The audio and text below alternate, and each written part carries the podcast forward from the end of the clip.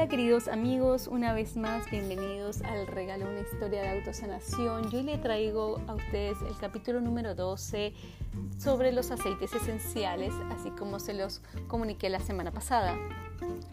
Los aceites esenciales jugaron un papel fundamental en mi proceso de sanación. Creo haberlo mencionado antes cuando hablé del detox. A mediados de junio del 2020 la sanadora cuántica Milagros, que me ayudó en mi proceso, me invitó a conocer más sobre los aceites esenciales. Sin embargo, yo esa, he sido usuaria de ellos desde el año 1999 aproximadamente, cuando el peluquero de la boda de mi hermana me lo recomendó para aplicarlo sobre los herpes que me habían salido en la boca justo para la ceremonia. El aceite que me recomendó en aquella ocasión fue el titri y la verdad es que me resultó tan bueno que desde entonces siempre lo he usado cuando me salen los herpes. También conocía otros que de vez en cuando los usaba como aromaterapia y en cremas para uso tópico. Tal es así que cuando mi hijo tenía ataques alérgicos o tenía fiebre y tosía eh, por muchas horas, con aplicarle tomillo en crema en su pecho, la tos empezaba a disminuir y lo mismo si le colocaba en la planta de sus pies y también usaba mucho la lavanda para evitar las picaduras de mosquitos, pero nuevamente no era muy amplio mi conocimiento sobre ellos. Cuando me uní al grupo Roterra, lo que me gustó de ellos es que recibes siempre mucho entrenamiento y clases sobre los diferentes aceites y usos.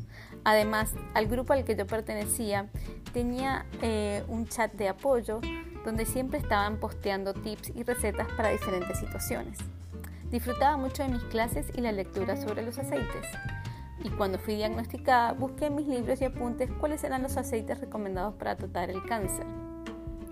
Lo interesante de los aceites de doTERRA es que no solo se utilizan de forma tópica y para aromaterapia, sino que muchos de ellos pueden ingerirse y así fue como preparé mis tónicos para aplicarlos sobre las áreas afectadas y también cápsulas para tratarlo desde el interior. En conjunto con todo esto hice el detox el cual estaba organizado por el grupo de liderazgo al que yo pertenecía y como dije en, el capítulo anterior, lo acompañé con la alimentación ayurveda. Si tu conocimiento sobre los aceites está sujeto solo al área de aromaterapia y de uso tópico, está bien que los utilices de esa manera entonces, ya que no todas las marcas pueden ingerirse. Y sobre todo si los aceites que utilizas son puros, eh, es muy importante que los diluyas con un aceite transportador como puede ser el de coco para diluir un poco eh, esa, esa pureza de alguna forma decirlo y no te vaya a dar alguna reacción en la piel. Porque hay muchos que son muy fuertes y pueden arder. Entonces con este aceite transportador lo que haces es diluirlo y ponerlo más suave. También eh, les sugiero que si em, no están en ningún grupo de aceites y simplemente se dedican a comprarlos de manera individuales, busquen más información en el internet, como siempre digo, sobre ese tema. También aquellas personas que estén interesadas en conocer más sobre aceites pueden contactarme ya que yo soy distribuidora de doTERRA y eso pudiera ayudarles a buscar eh, una solución al problema que estén buscando, no necesariamente sobre el cáncer. Desde ya muchas gracias por seguirme, acompañarme en este capítulo y ya estamos cerca al final, así que no eh, dejen de escucharme.